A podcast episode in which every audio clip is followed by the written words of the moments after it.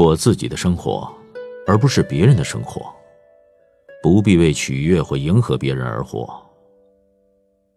有些时候，特别是当别人的期待与我们的利益不谋而合的时候，迎合别人也无可非议。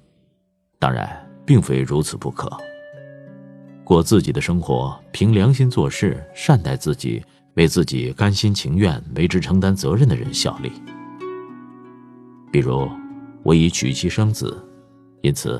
无论到大峡谷度假一年的想法多么诱人，我也不会放弃自己的工作。然而，即使在家，我也必须凭良知做事，善待自己。在家里，我义不容辞地承担起照顾家人、供养子女的责任。在这种时候，对我最有利的事儿就是对家人尽职尽责、信守诺言。而我正是这种人。我不会打起背包一走了之，也从来没有过这样的想法。无论经商还是工作或是讲学，任凭别人怎样劝说，我都会坚守住生活的目标和内心的良知。我充分领悟了这种生活方式的含义，因此不会对别人的生活指手画脚、横加干涉。我会把自己的想法告诉他们，仅此而已。然后不抱任何期待。我相信他们能够做好，至少能够从错误中吸取教训，过自己的生活。你肯定知道这样一句话：既不是晚会前的彩排，也不是有很多节目等待上演的开幕式晚会，而是真实的存在，是每一天的每一分钟。这就是你的生活。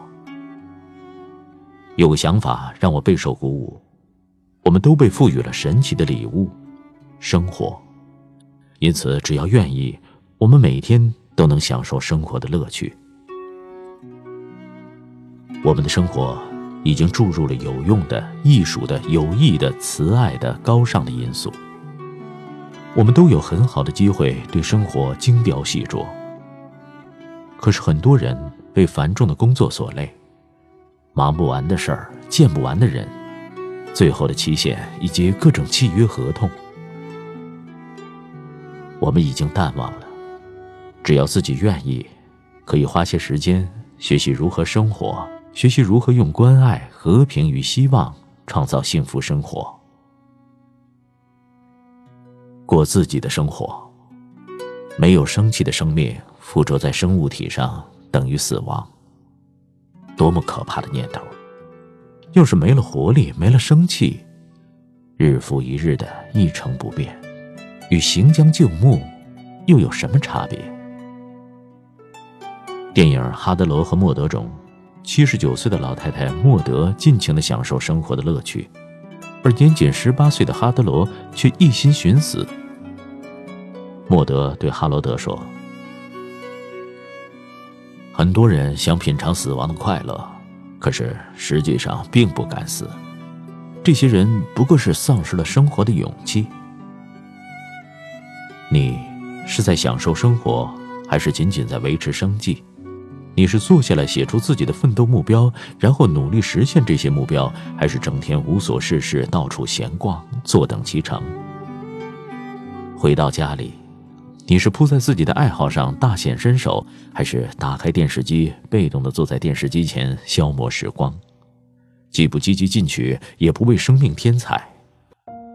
你是否纠缠于每周七十小时的工作，没有时间给孩子读书，没有时间陪家人散步，没时间给爱人写信，更没有时间从事自己深深热爱却荒废已久的爱好，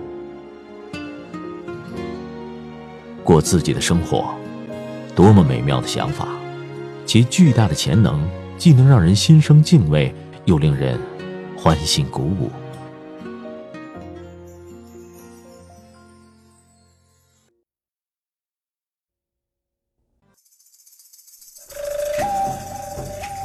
各位亲爱的朋友，欢迎搜索公众号“拿铁磨牙时刻”，那里有更多治愈系节目，帮助你利用每一次等车、等人、等外卖的碎片时间。